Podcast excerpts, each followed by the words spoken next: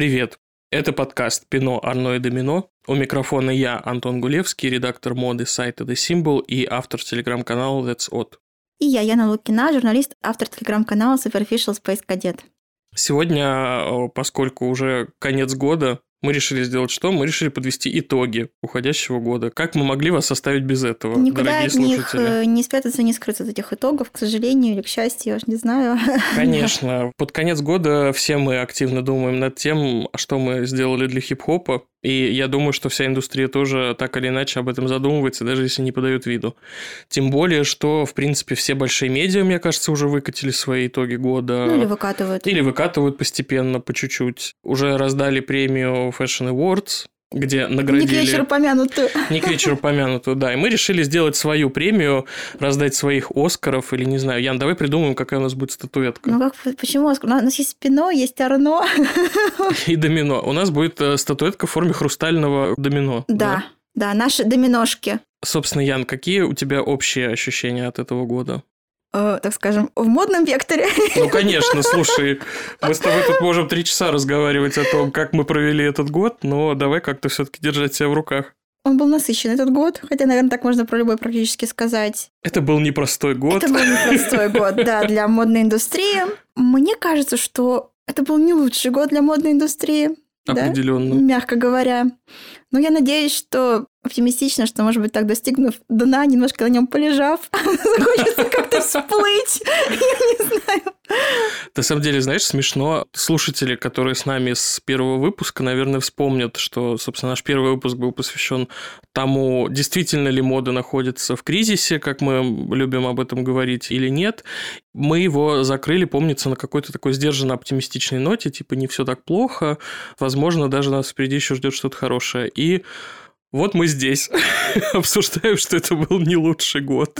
Ну, ты знаешь, наверное, не все года должны быть хорошие тоже. Может быть, для того, Знаешь, а так, чтобы а если не будет плохого, то мы не будем знать, что такое ценить хорошо. не будем хорошие. Да. Конечно же, статус паблика ВКонтакте, само собой. Тут. Ну, вообще, это немножко Булгаков перефразированный, но И он ладно. в том числе, но... Ладно, ладно.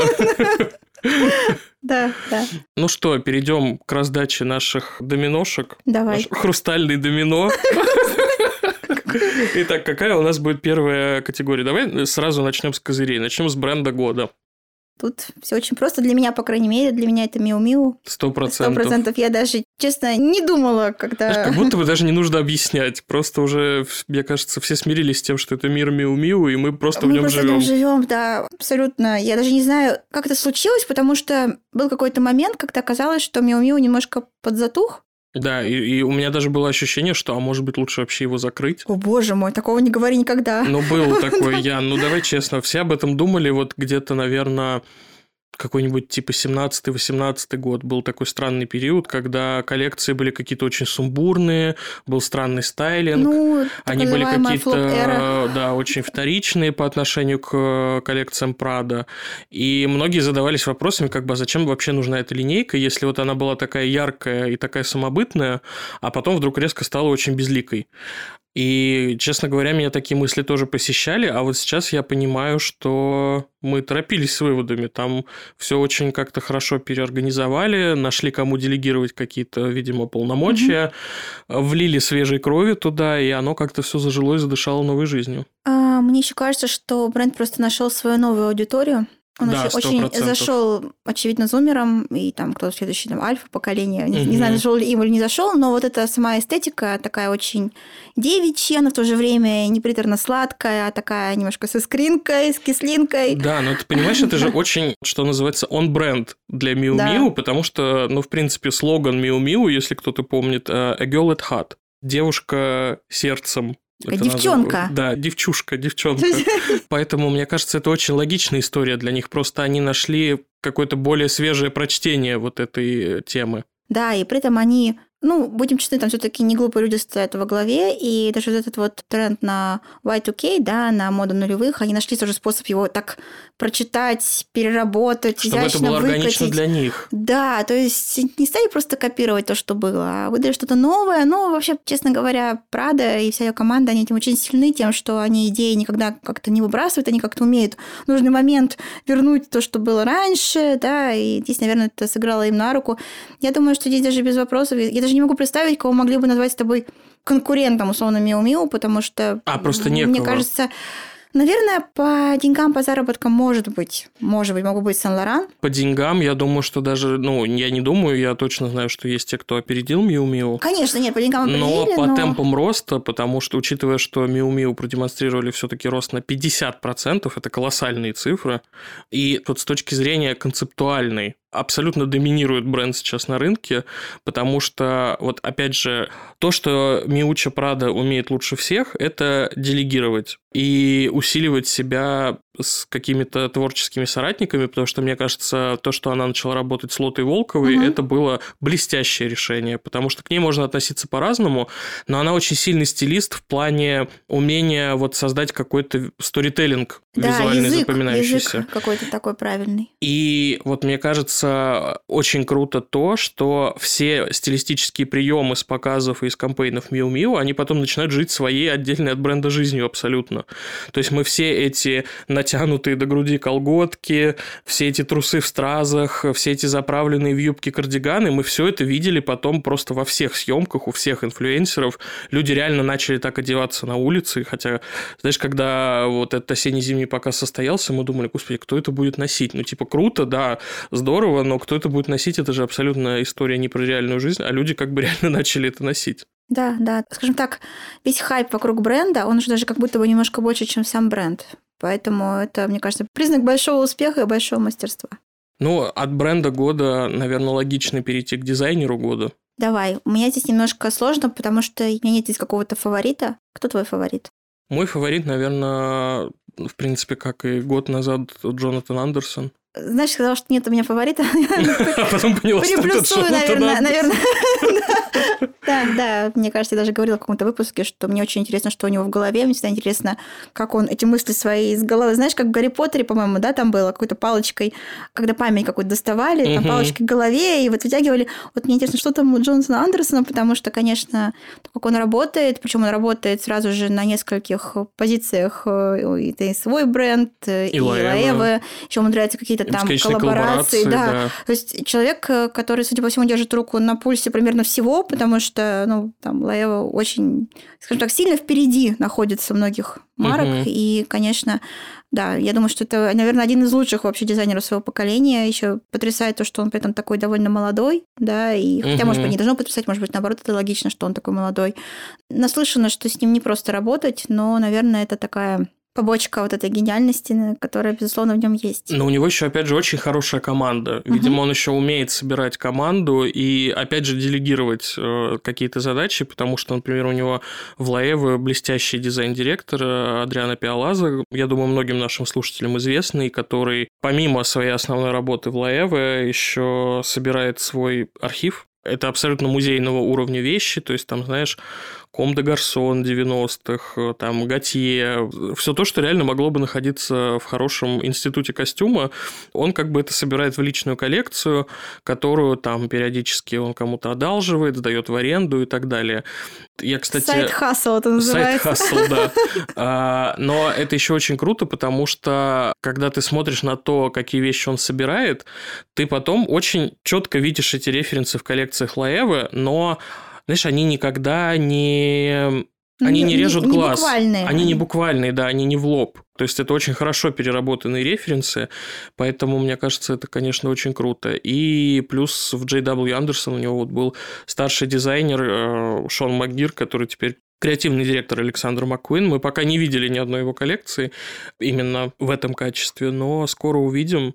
Но мне кажется, в любом случае, знаешь, э, если человек заслужил такое назначение, значит, наверное, учитывая, что он не селебрити, не инфлюенсер, то, наверное, все-таки он довольно крепкий дизайнер в любом ну, случае. Ну, посмотрим. Ты знаешь, ну вообще же вот эта так называемая школа Джонатана Андерсона, ведь много людей, которые работали с ним, потом уходили в разные бренды. Вот тот же Бруно Сиалелли, который в свое время ушел в Ланван, уже, да, да, да. уже туда вышел, к сожалению, или к счастью, не знаю. Но там набирается, знаешь, как раньше мы говорили, школа имени Фиби Файла, да, люди, которые вот вышли, так сказать, из-под ее крыла выпорхнули. Также у Джонатана Андерсона, опять же, несмотря на довольно юный возраст, уже тоже много таких ученичков, подмастерьев, или как это правильно назвать, да, и это интересно. Я думаю, что ретроспективно это будет вообще по-другому ощущаться все, и мы Конечно. еще будем оглядываться на то, что он делал и в Лаэво, и в собственном бренде. Развернемся в сторону локальной индустрии. Поговорим о российских игроках. Ян, российский бренд года, по твоему скромному мнению, кто? А, мнение, наверное, будет правда очень скромным, но, но вряд ли неожиданным. Я думаю, для меня, наверное, это, если не обидеть других коллег из брендов, но я думаю, для меня это Lime. Да, мне кажется, с точки зрения визуального нарратива какого-то и с точки зрения того, какими просто темпами они росли весь этот год. Да, вот именно ощущение того, где они были в начале года и куда они пришли в конце. Вот если сравнивать, то есть насколько там большой скачок, вот, Мгм. наверное, на этом уровне, потому что, ну, очевидно, что это не единственный хороший бренд на рынке, слава богу. Есть Да, другие, да, точно. как бы. Но именно по темпам роста, то есть, не знаю, в 22 году, наверное, я бы, я бы не сказала тебе, что там бренд год для меня это лайм. А в 23-м я тебе это говорю совершенно точно, потому что это правда одежда, которую хочется покупать. Вот как в свое время были все эти бренды, которых у нас теперь уже нет, также примерно сейчас лайм. Я не, я не говорю, я не люблю историю, там, заменили, не заменили, не заменили, но определенно нашли свою аудиторию, нашли свой язык. Наверное, просто себя нашли, в принципе. И вот эта категория брендов, бренды, которые берут тренды с подиума, да, и их демократизируют, делают их доступными для масс, я думаю, что в этом смысле лайм здесь передовой. Вообще, ты знаешь, глобально, мне кажется, несмотря на все водные, было довольно много поводов порадоваться за локальные бренды. Локальные, наверное, неправильное слово, потому что многие за этот год переросли уже уровень локальных брендов, поэтому, наверное, правильнее все-таки сказать российские. Поэтому я позволю себе сделать несколько honorable mentions. Давай, А, я поддержу тебя. Мне кажется, весь год генерили инфоповоды у Шатава, так или иначе. Конечно. И мне кажется, по количеству этих инфоповодов и по их громкости они ушли далеко вперед по сравнению с тем, что они делали до этого. Поэтому, мне кажется, они молодцы. Весь год слежу, не только весь год, задолго до этого есть у меня такая слабость в виде бренда Red September, но в этом году с большим удовольствием слежу за тем, как они работают с селебрити-дрессингом и как они, несмотря вообще ни на какие вводные, прорываются к зарубежным селебам и одевают их, делают это очень достойно. Джулию Фокс они неоднократно одевали в этом году, Хлои Бейли, которая сыграла русалочку, Жанель Мане и, в общем, кого только не на самом деле. Поэтому мне кажется круто. Думаю, наши коллеги из 12 Stories тоже заслуживают, упоминания 100%, да. которые весь год тоже генерировали какие-то заголовки и вообще здорово развивались в своей нише. Как ты знаешь, приятно за всем этим наблюдать. Приятно, что наш рынок как-то облагораживается. Да, это такая, мне кажется, немножко сложная история, потому что понятно, что хочется сказать, что бренды многие развивались даже не совсем по своей воле, да, это было Мгм. немножко вынуждено. Но я много про это думала вообще, наверное, последний год, что про модную индустрию любят говорить как про таких каких-то людей поверхностных, э, Пустых. пустых ничего не делающих, но, как ни странно, она показывает, что это довольно... Это люди, которые созидают, и они это умеют делать. Вот, сейчас мне хочется прям заплакать. Ох, какой у нас эмоциональный сегодня выпуск. просто вырежет. Ну, я это вижу не только по брендам, я это вижу по нашему комьюнити. Что со мной, Антон? Какой-то эмоциональный момент. Ну, ладно, да. Ну, я думаю, что я, в принципе, мысль свою сказала, что люди созидают, и я это вижу, и мне это нравится. И я надеюсь, что мир станет лучше, но эта тенденция тоже сохранится, вне зависимости от ни от чего. Да, сто процентов, я с тобой согласен. Ну что ж, возвращаемся к нашим глобальным И вопросам. перестаем плакать, начинаем смеяться. Начинаем смеяться, да. Настраиваемся на новогодний лад. Э, Коллекция года. Мне кажется, здесь тоже без вариантов, Ян. Ну, я думаю, ты назовешь Миу-Миу Осень-зима, конечно. 23-24, Просто, знаешь, опять же, с точки зрения идей, того, насколько она уже разобрана на цитаты и живет какой-то своей жизнью отдельной от бренда, Мне кажется, я, я просто реально здесь снимаю шляпу, потому что как бы мы ни относились ко всем этим трусам в стразах, и как бы это все не казалось странным, но это реально все живет уже абсолютно отдельно. Соглашусь с тобой. У меня, правда, здесь есть э, два таких runner-апа, так называемых. Удиви Но меня. я думаю, я тебя правда удивлю, потому что я почему-то записала, ну не почему-то, а, очевидно, по какой-то причине записала себе Bottega Veneta весна-лето 24. Да, То есть, хорошая. э, Ну, знаешь, тут даже не то, что вот... Она просто хорошая. Она Вот очень крепкая. Крепкая, такая. такая, wholesome, да, это правильное слово здесь такая вот Мгм. она целостная, классная коллекция. И, как ни странно, тут это сейчас будет вообще, наверное, неожиданный поворот. Я записала себе почему-то Том Форд весна это 24. Серьезно? Да, я думаю, это, конечно, логичнее будет потом отдать какой-нибудь дебют года, но мне показалось, что это хорошая коллекция. Мне показалось, что это, знаешь, это тот редкий случай, когда дебютная коллекция нового дизайнера сделала ровно то, наверное, что она должна была сделать, она никого не разочаровала. То есть вот нужный момент ностальгии, перезагрузки. Это, правда, выглядело очень хорошо с точки зрения посадки, как это все сделано на моделях. И более того, мы теперь наблюдаем эту коллекцию силами Тимати, нашего Шаломе, гуляющий по планете. И на нем это тоже все смотрится Мгм. нормально. Ну, то есть Хотя он как будто бы совсем не Том Фордовский вот, герой. он вообще не- герой Тома Форда, и меня это тоже так вот прям поражает, что все это вместе собирается. И, наверное, мне нравится весь этот нарратив, который возникает, знаешь, там, вот условного интервью Тома Форда, так сказать, который The Man, The Myth, The Legend. Да, вот как раз-таки, ну, который говорит, что там он был немножко обижен на своего преемника там по каким-то моментам, но коллекция ему очень понравилась. И заканчивая как раз вот выходами Тимати Шаломе. Поэтому, ну, это, знаешь, это такой с натяжкой. Конечно, это не так круто, как Миу Миу, но я для себя почему-то тоже вот... Знаешь, из того, что мне запомнилось, вот чем мне запомнился этот год, наверное, одна из тех коллекций, которые мне запомнились, да. Ну, это, да, это как минимум удачно.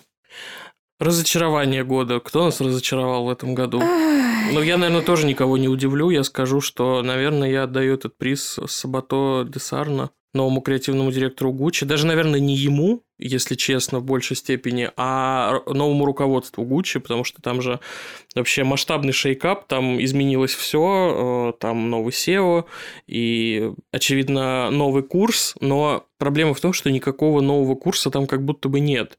То есть я смотрю на то, что они сейчас делают, и у меня есть ощущение какого-то абсолютного броуновского движения, потому что их шатает от того, что принято стало за этот год называть тихой роскошью, до каких-то вот этих странных попыток охомутать зумеров. Вообще абсолютно во всех направлениях, мне кажется, никакой связующей нити нет между всем этим. Выходят какие-то абсолютно странные, разные, рандомные кампейны, которые тоже визуально никак друг с другом не мэчатся. И это смотрится еще хуже на фоне того, что перед этим там был очень сильный визионер Микеле, который как раз-таки абсолютно все многочисленные направления бренда держал в узде и объединял единым каким-то вот визуальным кодом. А сейчас этого нет, и все настолько рассыпается и выглядит так неубедительно, что, ну, мне кажется, просто бренд э, такого коленкора не может себе позволить выглядеть вот настолько каким-то расхлябанным и нецельным.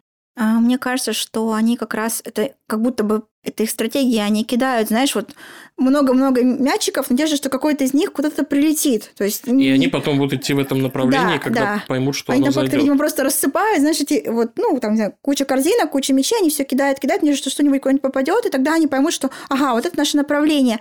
Вместо того, чтобы, как Микеле в свое время целится очень четко, Очень, да, прицельно. Как бы, да, когда у него был какой-то один вектор, он сразу же его выбрал, он не стал от него отказываться, даже когда его осуждали люди за это. Как бы он по нему вел бренд. Здесь, конечно, этого нет.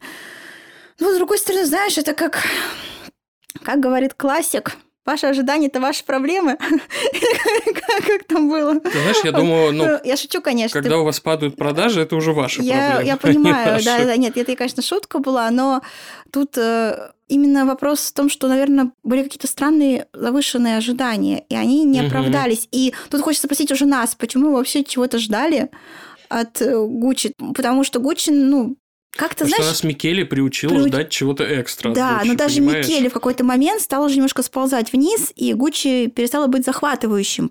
Понимаешь, это было бы слишком хорошо. Если бы Гуччи, каждый бы их найм, это был бы найм такого дизайнера, который просто переворачивает с ног на голову индустрию и вообще там перезапускает все модные процессы. Но это было слишком хорошо, и, к сожалению, они промахнулись. Хотя, вот видишь, некоторым нравится оттенок, как называется, Гуччи Росса. Гуччи Росса Анкора. Э, Нет, да. оттенок действительно красивый. Я даже, я в принципе не могу сказать, что Президент это... Сноу из «Голодных игр» его любит. Что всегда хорошо. Я даже не могу сказать, что дебютная коллекция Сабато была прям какая-то ужасная. Нет, она была ужасная. Нормальная. Она была довольно-таки ровненькая, может быть, не очень смелая, но такая цельная. Но вот то, что начало происходить дальше, вызывает у меня большие вопросы, потому что, конечно, абсолютно никакой взаимосвязи между всем этим нет. Но они просто, правда, пытаются охватить очень много аудитории, и там они думают, что кому-то зайдет Дарья Вербова, знаешь, в украшениях, кому-то, видимо, зайдут э, Бэт Банни с Кендалл Дженнер. э, Билли Айлиш с да, какой-то странной, уродливой, кривой сумкой, простите, пожалуйста, но вы взяли свою легендарную модель, которую вы выпускали столько лет, и просто ее изуродовали. Ну, как бы, come on. Ну, понимаешь, да, как Я понимаю, что все хотят быть edgy, но, типа, ты не можешь просто взять, все покромсать и вообще испортить все пропорции и сказать, что смотрите, какое невероятное вообще новое дыхание. Ну да, Если это там... дыхание, то это дыхание смерти какое-то просто. Потому что креатив, мне кажется, в этом бренде умер. Уже спустился последний вздох. Ну, ты знаешь, там еще немножко удручающая вот эта разница между теми коллекциями, которые были в буферном промежутке, когда уже ушел Микеле, но еще не Мгм. пришел Сабата, которые делались командой и были таким некоторым собранием лучших хитов, знаешь, за последние сколько-то тоже лет, плюс вот эта попытка зайти одновременно на территорию, не знаю, кей-попа, еще чего-то. То есть Вообще всего и сразу. да, и когда пришел Сабата, ну, не сильно-то это все изменилось. Это тоже так заставляет тебя думать и вообще, а тут ли это... Ну, не знаю, короче А туда говоря. ли ты зашел? Как ты там любишь говорить? Вот она, я твоя роковая ошибка. Да, господи. Это моя любимая цитата, которая подходит под любую ситуацию в этой жизни, по-моему. Вот это, мне кажется, как раз оно, да. Ну, я, наверное, тут плюсану, потому что таких больших разочарований у меня не было. Ну как, если не считать разочарования в целом в модной индустрии, то, в принципе, не было разочарований. Ну, в целом, наверное, было какое-то разочарование. Мне кажется, в самой модной индустрии было в этом году разочарование от, от себя, и это тоже ощущалось во многом, да. Ну, Ну, я думаю, что Если честно, да. ну, знаешь, если без привязки к нам, то я думаю, что мода точно разочаровалась, как мне кажется, во всех этих своих эко-повестках и во всем остальном. Вот то, что символы хорошего, блин, мы с тобой целый выпуск этому посвятили, мы это уже обсуждали, что все наигрались в хорошеньких, вот, и это разочарование, но, может быть, из него что-нибудь еще отдельное и сложится. Но на этой позитивной ноте предлагаю перейти к обсуждению медиа года. Наши коллеги из медиа, Ян. Очень сложная номинация для меня, потому что когда я вчера думала над ней, я вообще подумала, а медиа ли вообще в этом году, скажем так, что-то штурмовала? Не знаю, мне кажется, медиа, опять же, не лучшие свои времена переживает. Конечно, давай так, если прям совсем нужно что-то выбрать, то, конечно, мы должны, наверное, сказать, что очень круто выступают приложения к газетам. Вот это да, прям... сто процентов. Они прям молодцы, да. How to spend it, это что там еще? Это... Диля Република. Да, оно... М. Магазин Де Монд, да, сто процентов вообще потрясающие там. Мне кажется, их съемки, которые делает Сузан Коллер, просто рвут индустрию. Да, приложение к газетам, мне кажется, вообще переживает лучшую свою эру. Да, и даже мое самое любимое, оно не считается очень крутым, но мне оно все очень нравится. Это The Sunday Times э, Style оно Мгм. называется. Я очень люблю, оно чуть ближе, наверное, к такому классическому глянцу, то есть там Мгм. оно не супер fancy, оно довольно простое, но потому как оно сверстано, сделано, вот я когда это листаю, иногда думаю, боже, вот я такое, если бы вдруг меня бы черт продернул вернуться в фэшн-журналистику, то, наверное, я бы что-то такое хотела бы делать, потому что это классно. У них всегда хорошие обложки, там всегда звезды, как ни странно, и внутри там хорошая наполняемость, есть колумнисты, такие уже матерые, это прям классно. И, наверное, я, знаешь, как ты говоришь, honorable mention я сделаю своему любимому журналу Town and Country. Да. Это мой любимый журнал, просто он всегда был моим любимым журналом на самом деле, но в этом году как-то особенно, в общем, пригрет, и даже сейчас полистала их последний выпуск, который как раз декабрьский. Ну, слушай, ну это просто, это мастерство. Вот так вот, так знаешь, что в этом мире где тут тихая роскошь, то там еще что-то. Вообще, они абсолютно на своей... Гнуть свою линию. Они на своей да. волне, да. У них вот это такая, знаешь, жизнь, где ты не знаю, уезжаешь в Хэмптонс, потом возвращаешься, потом у тебя, не знаю, какие-то, видимо, не знаю, голливудские премьеры, еще что-то. У тебя такая вообще жизнь под знаком Мерседеса, как я это называла в свое время. Не знаю, почему такое название. Вот. Но да, у них там все очень хорошо, и всегда их ценю очень высоко за их заголовки, за выносы на обложке. Они молодцы. Но если я позволю даже не honorable mention, а прям выделить отдельную хрустальную доминошку, мне кажется, Harper's Bazaar Италия, да. мы здесь должны просто... Должны сказать э, обязательно, Раунд да. аплодисментов, потому что, ну, можно сказать, что это запуск этого года, потому что первый номер был декабрьский 22-го, то есть он вышел прям под конец прошлого года, поэтому так Немножечко я позволю себе сказать, что это запуск этого года, и мне кажется, правда, браво Даше Велидеевой в команде, которой мне повезло немного поработать Смотри, как в какой Базар России. Неймдропер тут у нас. Да, а вот, и то, как быстро ей удалось сделать продукт такого высокого уровня на таком избалованном рынке, как итальянский, вытащить из небытия просто фотографов, которые снимают по большим церковным праздникам, ну, как бы, ну, слушай, вытащить Ника Найта – это уровень. Это, да. Это запредельный уровень по нынешним меркам, потому что человек реально снимает раз в пятилетку, в основном коммерцию за какие-то очень большие деньги, очевидно. Ну, понятно, что снять лукбук для Зары, условно, это just business, да, это как бы ничего личного, это деньги. Поэтому, когда он берется что-то снимать для журналов, это всегда большое событие, тем более, если честно, он и в лучшие-то времена для базара не очень снимал, он в основном да, снимал это для Вога. абсолютно не их э, фотограф. Да, поэтому как бы я просто снимаю шляпу, я считаю, что это потрясающий. И для первого номера Паул Раверси снимал обложки. Но мне кажется, это тоже просто там, знаешь, там интересно было на контрасте наблюдать. Был же запуск еще французского. Да, да? чуть позже. Чуть позже, базара. И вот я читала комментарии, мне было, ну, понятно, я понимаю, почему у нас такое пристальное внимание к итальянскому, да, базару, поэтому мы смотрим, мы хвалим, может быть, какое-то чувство, не знаю, плеча, руки, но я смотрела просто комментарии в целом иностранных, скажем так, граждан, и, конечно, людям в основном почему-то не очень нравится французский базар, но итальянский им нравится. И это вот чувствуется. Хотя во французском тоже есть прекрасные съемки. Есть там хорошие тоже съемки, кажется, да, но почему-то да. вот недовольны. Он, он просто не очень, да. как будто бы он не очень уверенно дебютировал. У него был первый номер какой-то немножко размазанный.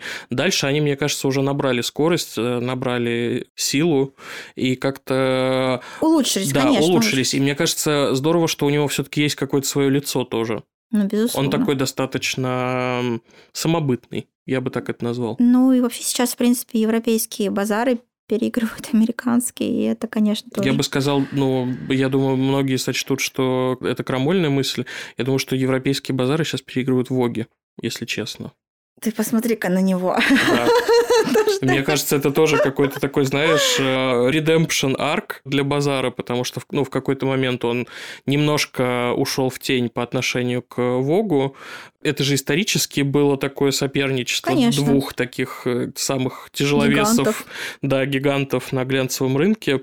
И в какой-то момент базар уступил. Там, мне кажется, последние такие великие реально времена для него это были 90-е, когда там Лиз Тилберис была главным редактором американского базара, и у них было такое соперничество с Анной Винтур, они же до этого работали вместе, и там как бы реально была немножко такая вот эта линия соперничества. Если бы это было реалити-шоу, то хорошие сценаристы бы это, это точно история, развили. которая не должна попасть в руки Райана Мерфи. Да. Господи боже. А вот, поэтому, мне кажется, у Базара реально сейчас какой-то немножко редемпшн вот благодаря европейским изданиям, потому что они, правда, какие-то очень самобытные, красивые, на очень достойном уровне делаются. И, ну, правда, то, какие фотографы сейчас работают с итальянским базаром, это просто... Мне кажется, это мечта любого главного редактора просто поработать с такими фотографами. Вот такую рекламу мы сделали итальянскому Харфрис Базару. Я не думаю, что он в ней нуждается, но я посчитал нужным это сказать. Делайте ну, с этим, что хотите. Я с тобой соглашусь. Ну, и я, наверное, еще скажу от себя, что... Почему я сказала, что, может быть, это и не медиа, потому что, конечно, очень сильно развивалась в этом году. Ну, наверное, не только в этом году, это я уж так делаю акцент. А, так называемая экономика креаторов, да, креатор economy это угу. называется, что, конечно, из-за того, что медиа в целом не в лучшем своем положении, не в пиковом, многие авторы уходят на вольные хлеба. И если раньше вольными хлебами мы называли фриланс бесконечный, да, когда ты пишешь, видимо, для не знаю, 10 изданий одновременно разные там профайлы, то сейчас «Вольные хлеба» — это, конечно, свои какие-то проекты. Угу. Мы представляем, как живет Substack, и когда ну, он почему-то с каким-то скепсисом к нему относится в России, по нему так странно всегда говорят, хотя это очень понятная модель, в том числе экономически, и она действительно приносит людям, которые в ней существуют, деньги да, то есть там есть заработок, его можно легко достаточно посчитать, потому что там есть даже специальный калькулятор, где ты просто вводишь знаю, количество платных подписчиков, стоимость своей подписки, там период, и там, узная комиссию, которая берет Substack, я боюсь ошибиться, но то ли 10%, по-моему, это 10% или меньше даже, ну, в общем, можешь примерно понять, сколько люди зарабатывают, и там сейчас можно найти, мне кажется, при желании можно найти письмо практически от любого редактора, потому что, да, очень многие утекли, и разные бывшие, знаешь, главреды какого-нибудь условного гламура, я там нахожу периодически, и вот это все очень любопытно, потому что, ну, люди вот сами по себе существуют, делают свой контент и находят там очень часто аудиторию, и это тоже интересно, когда, знаешь, вот этот формат, э, как раньше говорили, One Woman Show, теперь, как я шучу, это One Woman Media, когда да, ты сам 100%. себе, значит, да, да, ты редактор, и автор, и издатель, и кто только не.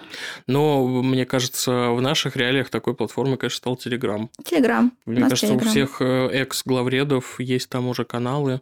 И мы тоже сейчас немножечко раунд аплодисментов всем. Ксения Соловьева, Катя Мухина, Алена Долецкая, Даша Велидеева, кстати, опять же, хоть она не экс, она вполне себе действующий главред. Но тем не менее, но, тем не менее у нее есть свой телеграм-канал. Ну, на этой доброй, позитивной ноте перейдем к обсуждению визуала.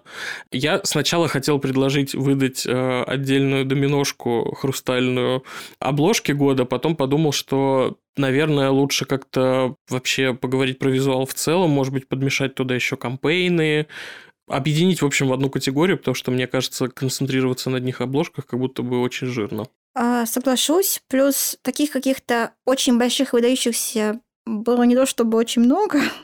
Мне кажется, мы в целом сейчас существуем в таком переизбытке визуального контента, потому что у нас все визуальный контент, угу. понимаешь? Там в соцсетях визуальный контент, там визуальный контент, обложки. И уже глаз немножко не цепляется, в общем, за картинки.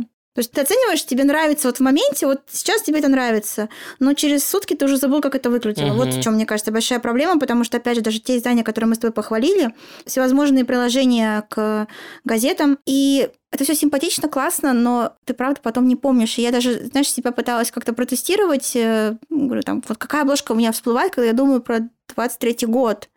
И ты знаешь, у меня, как ни странно, всплыла обложка китайского Вога, сентябрьская, которая была приурочена к Азиаде, mm. где Хикон, по-моему, модель на обложке в каком-то платье на одно плечо, там вверх, по-моему, зеленый, и она то ли с луком, то ли... Ну, то есть, и там, в принципе, была вся кавер-история подчинена вот этой теме спортивной, и вот это мне запомнилось. То есть, я не могу даже сказать, что это прям какая-то гениальная обложка, но, тем не менее, она мне отложилась. Может быть, потому что там было очень понятно, что была тема, да, конкретное событие. Мне показалось, что это было классно. И, наверное, еще из того, что мне запомнилось, это обложка журнала Time к выходу Барби, где mm-hmm. на mm-hmm. обложке стоят пять актрис из фильма, ну, естественно, во главе, так сказать, это такой, знаешь, косяк, как птицы летят, косяком они распределены, и впереди, естественно, стоит Марго Робби, вот, и это, наверное, тоже из того, что вот визуально мне запомнилось за этот год. а как же обложка Time с Тейлор Свифт и котом? Слушай, ну она слишком, слишком еще в памяти свежа, чтобы ее как-то попытаться, знаешь, на отдалении. Я не знаю, я видела эти безумные, опять же, теории про то, что эти обложки складываются в буквы типа рэп, как reputation, Уж так бы это все тоже какая-то очередная мега-пасхалка на пасхалку на пасхалку. И меня от этого уже всего так уже хотелось это все развидеть, что я, в общем... Говоря о том, что хотелось развидеть, э, мне кажется, в очередной раз э, хочется упомянуть э, обложку американского Вога сентябрьскую с супермоделями, потому что, мне кажется, это прям идеальный кандидат на худшую обложку года, потому что, ну, прям это ужасно. Ну, прям это настолько плохо, что мне, конечно, очень стыдно, но я прям получаю удовольствие от того, что я это обсуждаю, потому что это прям настолько плохо, знаешь, вот когда вы взяли таких больших героинь и сделали при этом такую плохую съемку, это прям тоже своего рода гениальность. Ну, в этом смысле, наверное, да. И причем они же сделали даже не то, что даже не одна обложка, две обложки. Две обложки это... американского и британского Просто, Вога, да, да. И, конечно... И обе ужасные. А, Сюрприз. Обе, обе совершенно чудовищные. Я, конечно, хочу сказать, что, знаешь, в этом смысле Эдвард Эннинфул это, конечно, какой-то просто я не знаю, визионер какого-то, я не знаю, разложения, упадка э, их тони, потому что человек э, по-моему, настолько не понимает, что он делает плохо. Ему, правда, видимо, кажется, что он делает какие-то гениальные вещи, потому что он настолько упивается собой. И ты знаешь, я даже испытываю некое удовольствие от того, что я наблюдаю за всем этим. Это знаешь, как смотреть за поездом, который сошел с рельсов, ты понимаешь, что он уже не остановится. Господи, вот это Эдвард Эннинфул. Какие у тебя э, ассоциации? Понимаешь, это поезд, который летит куда-то в кирпичную стену, и как бы его это совершенно не беспокоит. Слушай, ну в его случае это поезд, который уже пролетел через нее. Да, это поезд, который снес все стены на своем пути, и он снесет еще абсолютно все. Поэтому я даже в каком-то смысле восхищаюсь. Ну, мне кажется, что, ну, так немножко, опять же, забегая вперед или не знаю, назад, что мы сейчас наблюдаем как раз его такое легкое отбытие, скажем так, из кабинета главреда ВОК, и, знаешь, может быть, даже будем по нему скучать, потому что это вот их странное противостояние с Анной, в котором почему-то рождались не гениальные вещи, как должны, наверное, при хорошем противостоянии, а какие-то очень странные. Да. А тоже есть этом что-то такое особенное, конечно. Поэтому, ну, что я хочу сказать, просто давайте, не знаю, сейчас включим «Прощание славянки», проводим его уже, чтобы он перестал нас мучить своими вот этими чудовищными съемками. Но, видимо, он будет еще для брендов чудовищно стилизовать в ближайшее время очень много за очень большие деньги. Будем любоваться его. Да, будем любоваться его работами, конечно, возможно, еще не раз обсудим. Я хотела сделать еще так называемый honorable mention и сказать, что в этом году, как ни странно, очень неплохо себя чувствовали обложки с мужчинами. Мы тут, помню, упивались восторгами, когда обсуждали Аарона Тейлора Джонсона на обложке. А, ну это, конечно, это величие, слушай. Да, это такой полупират, полударси, человек с обложки дамского романа. И вот этот такой тренд на такие немножко диковатые обложки с мужчинами, вот он был весь год, потому что я вспоминаю Джереми Стронг на обложке GQ в образе боксера, в боксерских трусах. То есть тоже... Потом были еще какие-то труселя на поле Мискале, ну, это, по-моему, была уже обложка Hollywood Reporter, но хоть это не совсем глянец, я все считаю, что это вполне себе кандидат. И еще из такого сразу вспоминаю, была неплохая недавно съемка э, с Джереми Аллен Уайтом. Угу. Тоже GQ, такая ну, на своих немножко волнах, но тоже здорово. Как-то больше, что ли, стали экспериментировать именно в съемках с мужчинами. Может быть, просто, опять же, на контрасте, поскольку всегда съемки условного там женского глянца с актрисами, певицами всегда были такие немножко экстра. Угу. А мужчины как-то, на смысле, немножко поспокойненько держались. А тут прям чувствуешь, что наконец-то это энергия пошла, и вот все уже готовы там и скакать, и в труселях, и без труселей, и все. Какой ужас. Ну, в общем... Паркур там какой-то происходит всегда. Но э, если говорить еще о трендах в визуале, вот уже не про обложки, а про кампейны, мне кажется, абсолютно дух времени уловили бизнес of fashion, когда сделали текст про то, что главный тренд – это какие-то такие очень будничные повседневные съемки. Хорошо ухватили эту тему, мне кажется, Ботега с, угу. с вот этим кампейном с Асапом Рокки и Кендалл Дженнер, когда они просто полгода их одевали в свои тотал луки и выпускали погулять перед фотографами. Папарацци это все наснимали, они потом это выкупили в фотобанках и прилепили свое лого, и вот получился кампейн. А ты веришь в этот сторителлинг вообще? Мне просто кажется, он таким немножко натянутым на глобус. Потому что было очевидно, что когда я, я видела просто эти кадры, где Кендалл как раз идет в этом пальто, да, по-моему, угу. на ней, и мне кажется, это было очевидно, что это была как будто бы съемка, понимаешь? Ты знаешь, но... у меня ну, было ощущение такой постановочности да. всего этого, но я думал, что она, ну, просто они выдали ей вещи как бы как инфлюенсеру. Я не думал, что они в итоге из этого кампейн соберут. Я понимаю, но я тебе... Да, естественно, она ходит много в разных выданных вещах, но здесь было прям ощущение, что это съемка. То есть настолько как бы вот там все было выверено и по, не знаю, по подаче, и там, условно говоря, прическа, все ну, остальное. Ну, в любом случае, это хоть какая-то свежая идея. Ну, пусть будет так. На, на безрыбье, как говорится. Поверим. И Кендалл Дженнер хорошая модель. И я, ты знаешь, как ни странно, может быть, ты со мной не согласишься, но я бы, знаешь, какую компанию отметила? Именно по масштабности и по так, по инфлюенсу. Рекламная кампания коллаборации Louis Vuitton и Йойо Кусамы. М. Вот этими кружочками, которые были просто везде. Вот, ну, можно как угодно к этому относиться, да, можно много спорить, там, нужны ли такие коллаборации, хорошая, плохая, кружочки. Но именно по тому, как, насколько она была запоминающейся, как она смотрелась, условно, на страницах газет, поскольку они ее даже в газетах размещали. Даже на обложках газет. Да, ну это такая обложка-перекрывашка на самом деле. Именно в этом смысле, конечно, по размаху, мне кажется, мало что было равным в этом году, и мало что было таким запоминающимся. А тебе не кажется, что они немножко пережали эту историю? Пережали, конечно. Потому что, ну, мне кажется, под конец уже всех просто тошнило. Да, когда там уже появилась там часть пятая, где там уже с Джастином Тимберлейком, Ник Вечер опять же вообще не- помянут. ну, непонятно, какое имеет отношение к Луи Виттону, к Кусами, вообще ко всему. Ну, просто, он просто Он есть. просто есть. Да.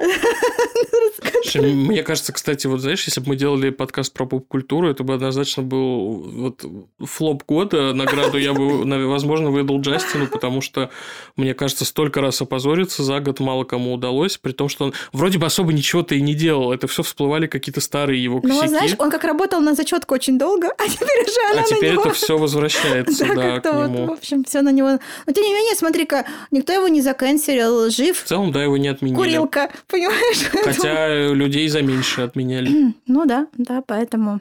Ну такое. да бог с ним.